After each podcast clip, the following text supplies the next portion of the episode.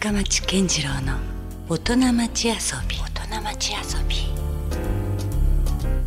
さあ先週に引き続きまして今夜もスタジオに遊びに来ていただいているのは福岡市長高島総一郎さんです。はい遊びに来てます。はい今夜もよろしすくお願いします。ごいねやっぱね、うん。なかなか遊びに来てっていう紹介ってなかなかなかなかないでしょ。いやこの9年間でもなかなかなかったんでそっか。いいですね。まあだってただでさえ本当時間がないからねあなたは。いえいえいえ。あまりこう遊ぶ時間とかないんじゃないんですか？遊ぶそうね。あのね、うん。あの確かにそういう意味でいくと、最初の1年半ってきつかったですよ。こんな若造の36歳がね。やってみろと言われてるわけだもんっていねうふうなこともそうでしたし、うん。まあ当時はまあ民主党政権時代だったんで、はい。うん。そういう意味でもなかなか逆風逆風ですよ。でしたし、うんよく知ってますよそのは頃も、いうん。ですしやっぱりその市長になって調子に乗ってるってうん。い見られるんですかやっぱり。やっぱり言われないようにうん。やっぱりこうずっとすごいやっぱそういうとこって気をつけてきてたんですよ。なるほど。できつかった中でうん。至った境地はうん私たち昔うん。土曜って授業があったんですよ普通に。半ドンね。ね、お昼そうそう半分だったじゃないですか。うんうん。でも週休2日になったらうん。土曜1日潰れたらすげえきつくなったじゃないですか、うん。今週1日しかなかったと、うん。だからそれと同じようにはい。自分を錯覚させる。仕事は毎日。当たり前。だから1あって当たり前。日の中でうん。あの仕事もするし、うん。楽しむし、うん寝るしうん。だからいつか週末にまとめて何とかするみたいな考え方じゃなくて。毎日楽しむ、一日の中でちょっとした空き時間を作ったりとか、うん、うん、とかもうまあ、うん。そうそういう感じ、でこれなかなかその福岡市長という、まあ、個人というものをね、うん。まあ、皆さんあこれ公人として認識してるからえ普段ね例えば、まあ、数少ない休みの日があるとすれば、えうん高島市長どうやって過ごしてるのかなっていうふうに感じてる人もいると思うんですよ。なるほ。どなるほど、うん。あのね例えばだからえっ、と例えばドラムっていうのはずっとまあ中学校からやってました、うん。がこのドラムっていうのはバンドとしてやらないとドラムだけで叩いてても。でドカドカやってたってなかなかねそうそうそう楽しくはないですよ。じゃないですか。うん。だから DJ の方にうん、変えると一人遊びでできるんですよ。一人で音楽つなげばいいっていう。自己完結型ですよまさかじゃあ自宅でそういうことをやってる。おおそうですよ。おおそうなんだ。うん。おうでそうやっておうおうその一人で音楽かけておうちょっとつないで遊んだりとか。これはかわいそうなのか面白いのかっていう話ですけどね。意外と上がるんですよこれが。あそう。おう。おおなるほど。そうそうそうまあちょっとしたこうリフレッシュにはなるか。それはそれでとかね、うん。いうこともそうだし、うんうん。そうね。何してるか。いやでもね俺は多分人が知らないところではこの人は相当勉強したんだろうなと思わせるようなことを今やってるもんね。うん、だって俺はほら前から知ってるじゃないですか市長になる前から、その頃からすると今はさ例えば、うん。まあ、先週も国際会議の話もしたけど、はい。あれ？こんなに英語喋れたっけっていうぐらい？み？出た。なんかさ 気がついたらあれ？ちょっと流暢にこれ喋ってるやんみたいな。違うんよ。違う？あのね、あれはね勉強してるっていう？違う。違うの？テテクなんですよ。テク？テクですよ。テクで。要するにうん。アナウンサー時代はうん。その例えばニュース読む時も、はいこんばんは。ニュースをお伝えします。うん。でで原稿が下にある。はい。でそれをなんかさもいっぱい覚えてるように、うん。パッと読んで、うん。次の行まで読みながらも顔は前向けて、うん。え今日未明福岡市中央区で火事があり、うん。えーあ明日こうしたっていうようなことを、うん。でチラッと下を向きながら、うん。こう滑らかにまた上を向きながら自然にしゃべるっていう、うん。このさも喋れる感というかまあテクニックか。本当分かってるけどちょっと軽く原稿確認するみいたいな。やでもその話と違ってさ俺見たのはその全然カンペとかもないのに結構長い長文の英語をねつらつらつらっとこう皆さんにご挨拶するみたいな、あのねだからあとあとモノマネの要領でうん、海外の、うん。要するに英語のうん。真似をして私は言ってまさかの花もげら。全然意味のない英語いやいや英語風な。違う違う違うそうじゃなくて。それじゃ通じんしね。そうじゃなくて。だから、うんそのまあそういうのをちょっと駆使しながら、うん。やっぱりその海外の人にもねうん。やっぱアピールしないと。っていうのが、うん。東京とね福岡何が違うかっていうとね、一つはね英語コンテンツがすごい少ないんですよ。確かに。だ街からそうだから海外に向けてやっぱり良さって言,、言わなきゃ分かんないんで、うん。あの黙っててあのし向こうが知ってくれるだろうとかいうね、うん。男は黙ってっていうのじゃうん。通じないんですよ、うん。でやっぱりその英語でどんどん発信していくってすごい大事だし、うん。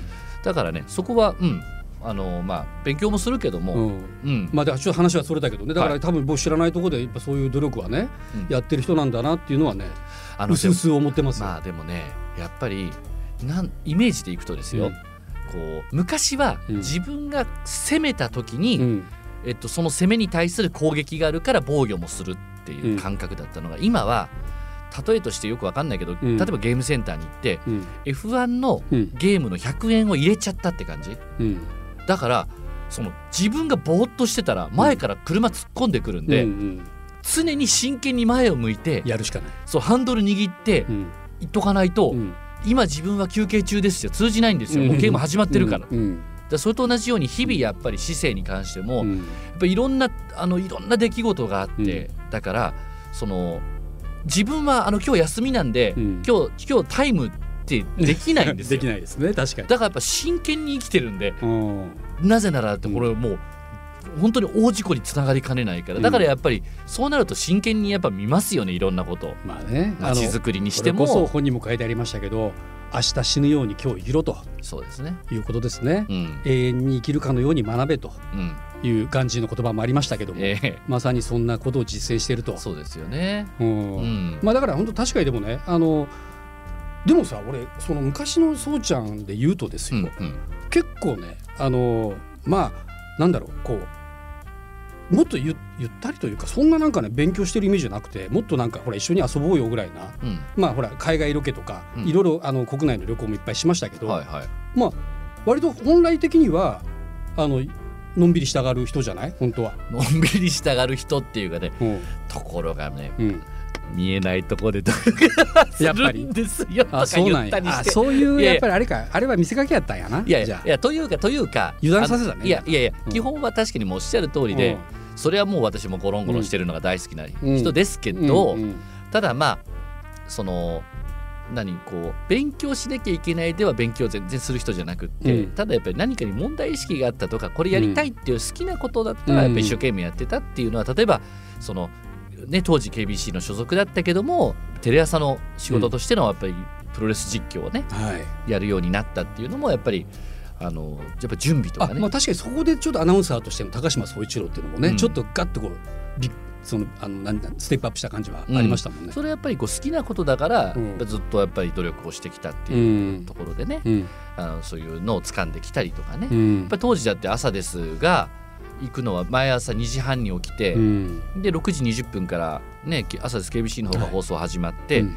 で沢田です。終わるまでって11時25分に終わって、うん。で会社員としての勤務が12時半に終わって、うん。でそっから車で旧大の箱崎行って、うん。で大学院行ってたんで,、うん。で1時から授業始まるんですよ。でそっから授業を受けたりして、うん。それで研究室があったんで、自分の研究室行って、うんなんかいろいろこう論文書いたりなんだかんだってしてう、ん。で夜6時にうん。ぐらいに出て、うん。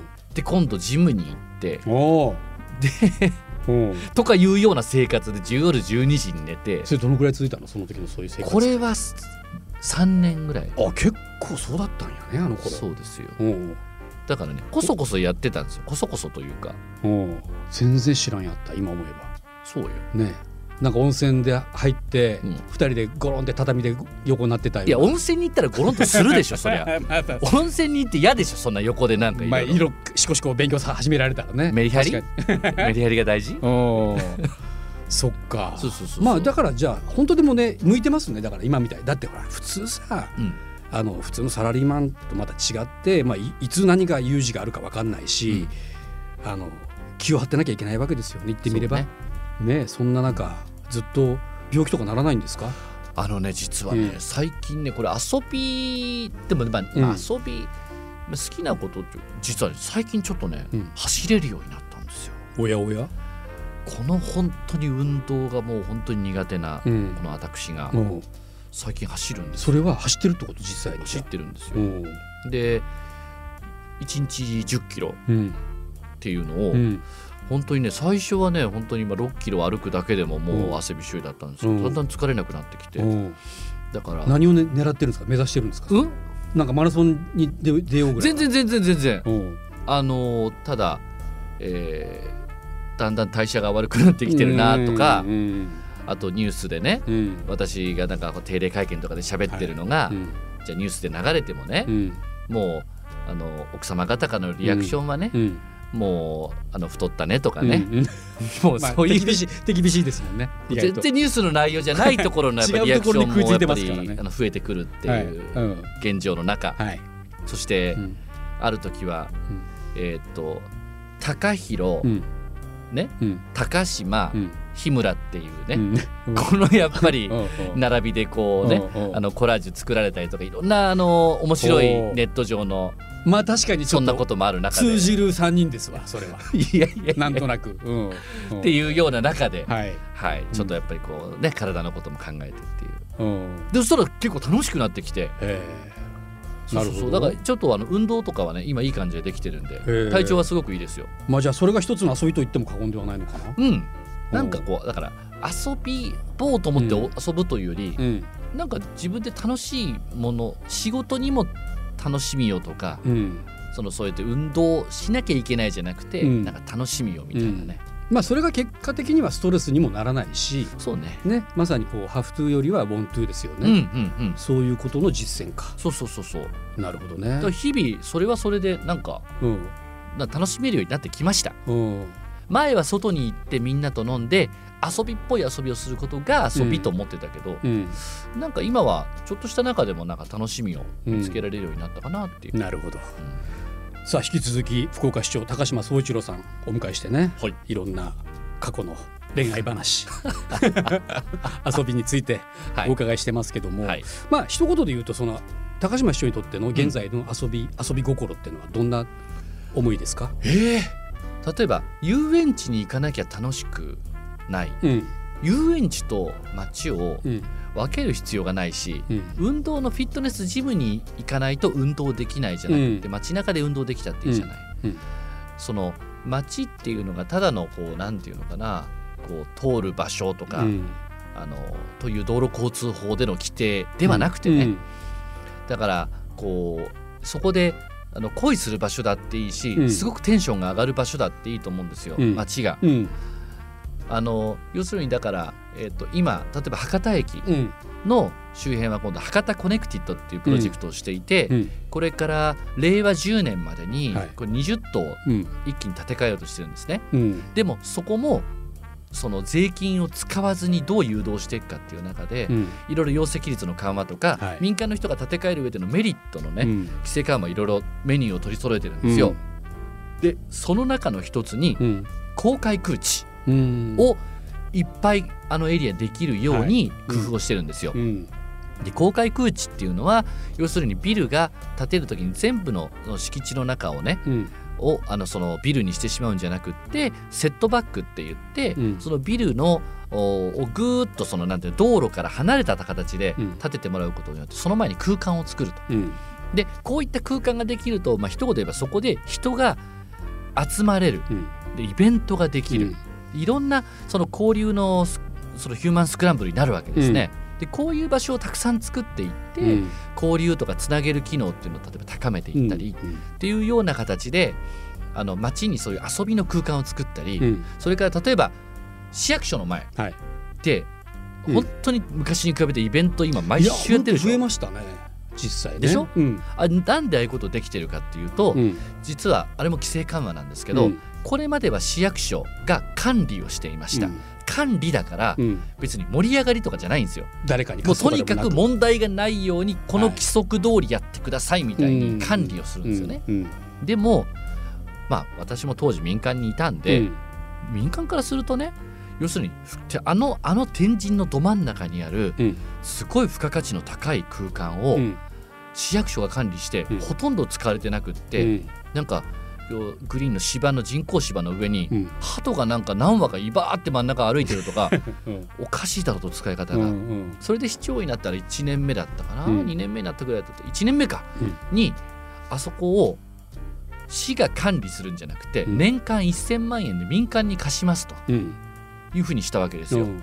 でこれによって何が起きるかっていうと市役所には毎年1000万円のうん。その収入が入ってきます。はいはい。そして借りたところはうん。当然元取りたいわけですし、いろんなイベントを工夫してあそこでするわけですよね、そうすると街ににぎわいができるプラス、うん。行政としても収入が入ってくるってことになまさにるんですね。福岡市を経営する一つですよね。そうなんです、ん。だからこういう悠久な本来はであれば、まあ、価値に変わるものをどんどんこう価値に変えていく、そして盛り上がりとか賑やかしっていうのはね、うん。これはやっぱり得意なのは民間ですから、うん。民間が活躍できる場を作っていくっていうことを心がけたり、うん。あとまあ屋台もね、うん。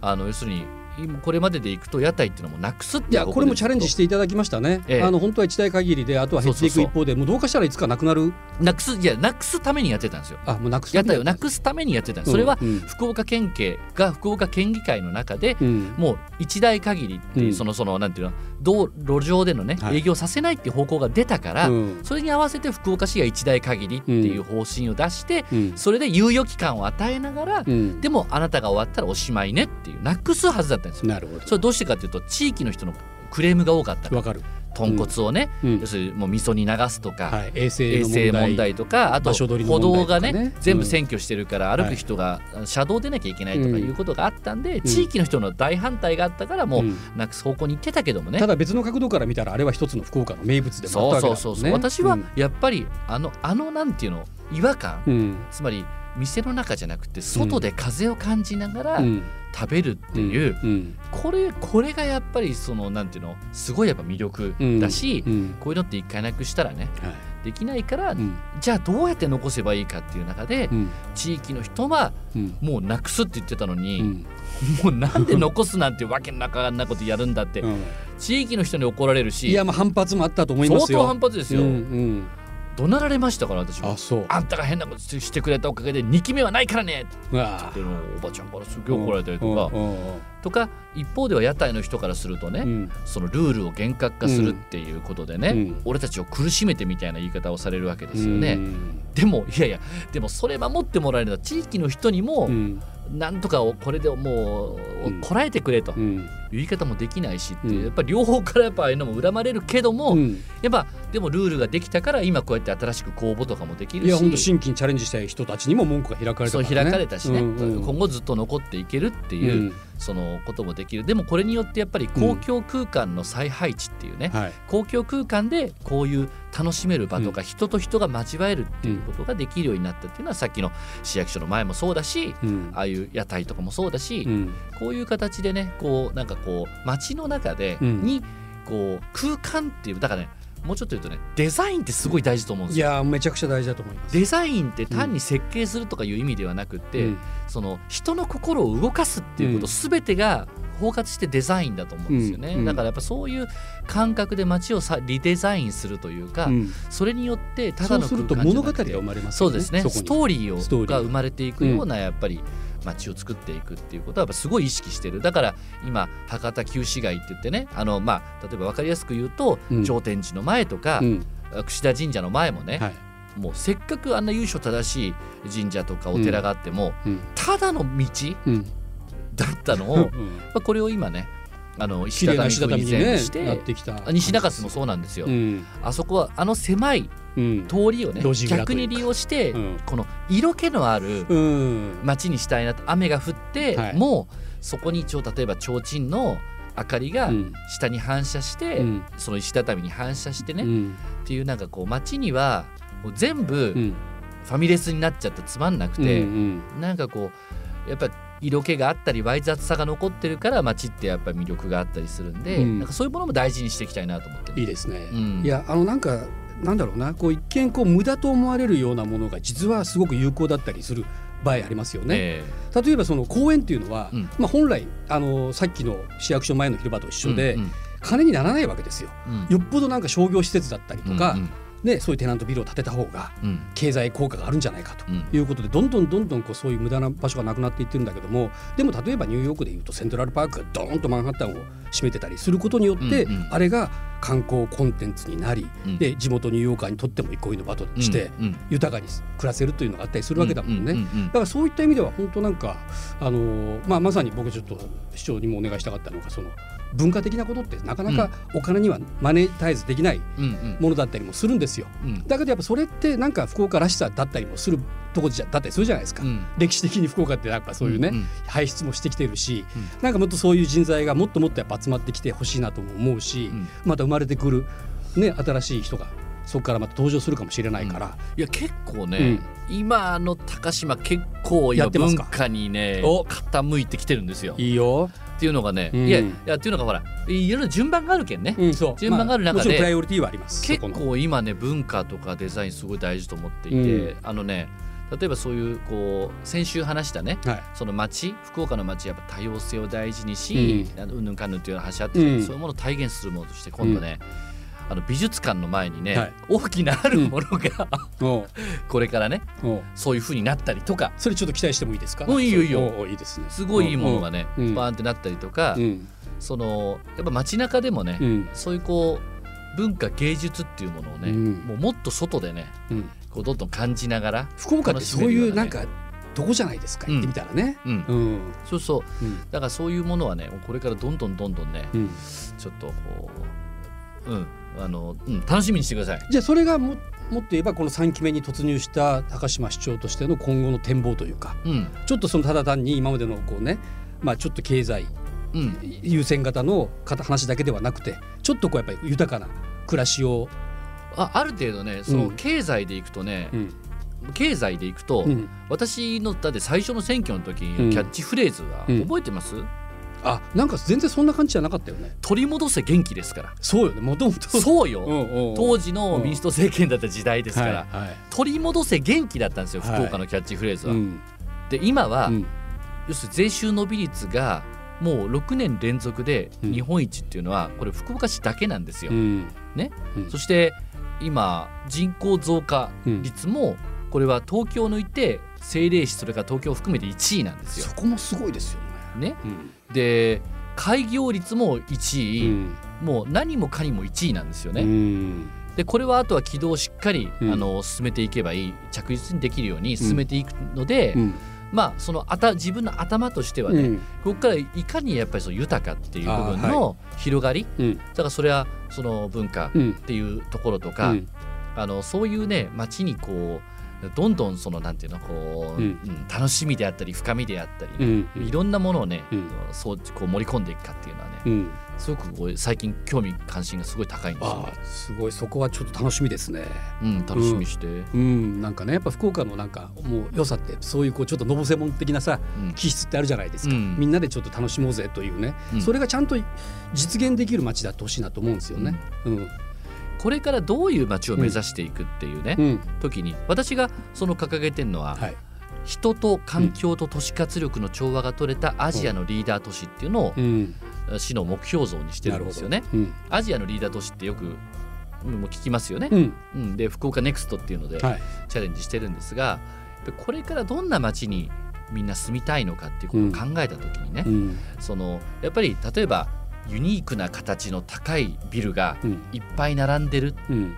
都会だな。っうん。ていうのは、うん。これは一つ昔前の時代のうん。価値観でいくと、はい。こんな街がもうすごい街っていう、でもあのそれってうん。もうそうじゃない、うん。心の豊かさとつながってないし、うん。本当の豊かじゃないよねっていうのはうん。だんだんもう分かりましたと。うん。で一方でじゃあ、えー例えば環境か開発かっていう、はい。なった時に、うん。じゃあ本当に緑豊かなね、うん。えーところは素晴らしいんだけれども、じゃあ我が小学あ、まあ、我が町で育ってねうん。学校を卒業したうん。子たちがね、一番その中で優秀な子がねうん。自己実現したいのに、うん。福岡じゃ自己実現できんからうん。東京に行きます、ん。上海に行きます、ん。ニューヨークに行きますって。うん。寂しいやん。寂しい。それは寂しい。でやっぱりうんそのこの福岡で育った子が、うん。しかもクラスで一番優秀な子がうん。東京に行かなきゃいけないっていうのを私は変えたいんですよ。うん。なぜなら東京に行ったらもう孫の顔合わせるのはうん。夏休みとか冬休みしかないんですよ。うん。だからやっぱり九州のためにも福岡でせめてねうん。そういう自己実現できる場があればいやもう本当そうだと思う。ね。うん。それはやっぱりそのみんな福岡だったら、うん。九州の人はうん。週末で孫の顔店に連れて帰れるんですよ。うん。なんなら日帰りもできるし。なんなら日帰りできますよ、だからやっぱりその福岡っていうところの中でね、うん。そういえばそれだけビジネスができる環境もないと、仕事がなければ住めないんですよそこに、うん。だからやっぱりそのそういうビジネスができる都市活力っていう意味ではね、うん。そういうやっぱり自己実現の場がなきゃいけないし、うん。でもそれだけじゃダメでやっぱり環境うん。例えばそこで採れた魚そこで採れた野菜、はい水安心して口に入れることができるうん。っていうようなやっぱ環境っていうのも大事だし、うん。で福岡っていうのはそういう意味ではなんかもうね今でもそうなんですけど、うん。例えば西区のねうん。北崎とかも含めてはい。そうだし能古島もそうだしあと鹿とかね、うん。鹿の島とかもそうだけどあれ市街化調整区域っていうふうに今でもしてるんですよ、うん。だから簡単に言うと新しくいろいろ建てたりできないようにしてるんですよ、うん。でこれによって要するに環境を守ってるんですよ山をうんやっぱり自然とか、うん。こうしたものがこれが海を育ててるわけですよね。ねそこで乱開発されてしまったらはいはい。崩れるもんねそういうの。はい。うん。はい、でで逆に言うとああいうとこで今はでもちょっと規制緩和してるのは、うん。あそこの自然を生かして何か高品質なものをうん。したいっていうのは、うん。個別に市でちゃんとチェックして、うん。本当にハイクオリティないいものうんだったら地域のみんなとも話してうん。OK だったらそれ OK っていう規制緩和はちなみにしてるんですけどね。うん。でだからそういう感じで開発を簡単にはもうさせないって網張ってるんですよ。うん。だからそうやって海と山も守りつつ、うん。それでいてあと人ですよ。はい。つまり何かやっぱ日本って災害も多いしね、うん。困った時があったら助け合うことができる、うん。少子高齢にあっても見守りとかね、うん。地域の見守り活動とかうん。もそうだしあと祭りがあったらね、うん。やっぱ山笠もそうですけど暦通りにできる今町ってないんですよ。なるほど。これ7月ね14日15日が土日であろうが、うん。水曜日であろうが、うん。関係なしうん。にやっぱできるっていうのはうん。みんなねそんなこと言い出したらみんな仕事があるし打ち合わせがあるしその時出張なんですよ。うん。でもみんな自分の時間を要するに公のため町のためにそ犠こに合わせて。牲にして、うん。少しでも自分の時間を出してるから、うん。山は動くわけですよね。ね。車輪もついてないわけですから、うんうんだからやっぱり山が動いてるってことはそれだけ自分をうん。の時間を公のためにうん。ちょっとずつでもみんなが使ってくれるから山は動くわけで、うん。まあ、山笠が動いてる間は福岡の町は大丈夫だと思いますけどね。まあそういうなんていうかなこう人と環境と都市活力っていうのがうん。高い次元で調和が取れた街っていうものこそバランやっぱスこれから、うん、あの目指すべきあの街なんじゃないかなっていうふうに思うんで。なるほど。あのそういうねあのアジアの中でこんなあの街に住みたいって思われるようなねねそういう街をしていきたいですよね、うん、目指して。まあ経済も文化も人材が輩出しながらも流出していくそうそうそうそうそう。そう、流れをちょっと止めたいね。そうなんだよ。芸能人だってね歌手だっていい人がねみんな東京に行かざるを得ないってそう。いう。今からはそれも福岡でやれるやんね変えという場たいですよね。にしていきたいですね。うんいやこれはまたね、まあ、いつになるか分かりませんけども、ええ。またちょっとお迎えしたい、まあ、現在ですね、えーよりその福岡市のことそれから、えー高島総一郎氏自身のことをですね知る意味もあるし、えーこれから何か自分も、えーちょっとチャレンジしてみたいなとはい。いうことがねこれからあるという人はですねぜひ、えーダイヤモンド社から今出てます。福岡市を経営するというですね本を、えー読んでいただきたいありがとうなと思います。ございます。本当にね、あの、うんその中にやっぱりいろんなやっぱり今福岡市ってうん。なんで今、ニュースで見るだけだったら、うん。なんで高島あんなことしてんのかなとか、うん、でそれ分かんないんですよあの1分10秒の中では。確かに。やっぱりだからあのそれがまとまってね、うん。あ福岡こういう流れがあるから今こういうふうにしてるんだ、うん。あだから今日ニュースってあこういうところねっていうのがね、すごく分かるようになると思うんでぜひ、福岡市を経営する読んでいただけたらありがたいです。はいということでねぜひ皆さんそちらであとは見ていただきたいなと思います。はいえーということで本当にあの2週間ありがとうございました。とんでもございません、はいありがとうございました。ということでゲストは高島市長でした。ありがとうございました。Love FM Podcast. ラブ f m のホームページではポッドキャストを配信中スマートフォンやオーディオプレイヤーを使えばいつでもどこでもラブ f m が楽しめますラブ FM.co.jp にアクセスしてくださいね Love FM Podcast.